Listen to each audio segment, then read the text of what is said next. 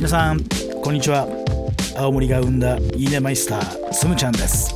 さあ今日もねつむちゃんのいいね365チャレンジやっていきたいなと思います。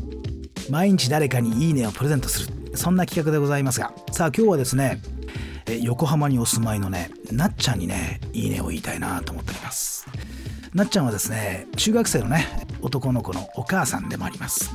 お仕事をしながらねコーチングね子育てコーチングというのをやっている。まあ二刀流のね、えー、活動をしている方でございますが。さあそのなっちゃんがなんとですね今年ねちょっとねチャレンジを始めてるわけですよ。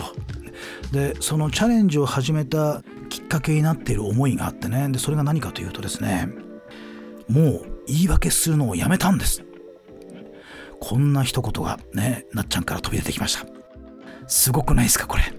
もう言い訳するのをやめましたなっちゃんいいねもうここでいいねポイントが一つですよねさあなんでこんな風にね言い始めたかというとねまあチャレンジをしてねまあ僕もそうだけどまあ、いろんなことあるよね。やんない理由。ね。まあ、忙しいもあるし、先にこれやんなきゃいけないもあるしね。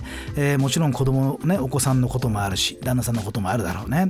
とね、やっぱりやらない理由はいっぱいあってね、気づいたら先延ばしにしていくみたいなことって、実はまあ、なっちゃんに限らずね僕もあるし多分皆さんもありますよね。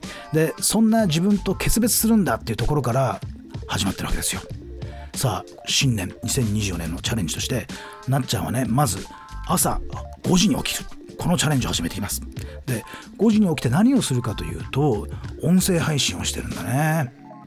いや僕もこうやって音声配信してるけどこのね毎日やるっていうことのねやっぱりこれって大切だよね。継続するというのは本当に大変だなと思うんだけどまずは続けてみようって。いいか悪いかは別として上手に喋れるか喋れないかは別としてまずは続けてみようっていうことが大切だと思いますっていうふうになっちゃんは言っていました。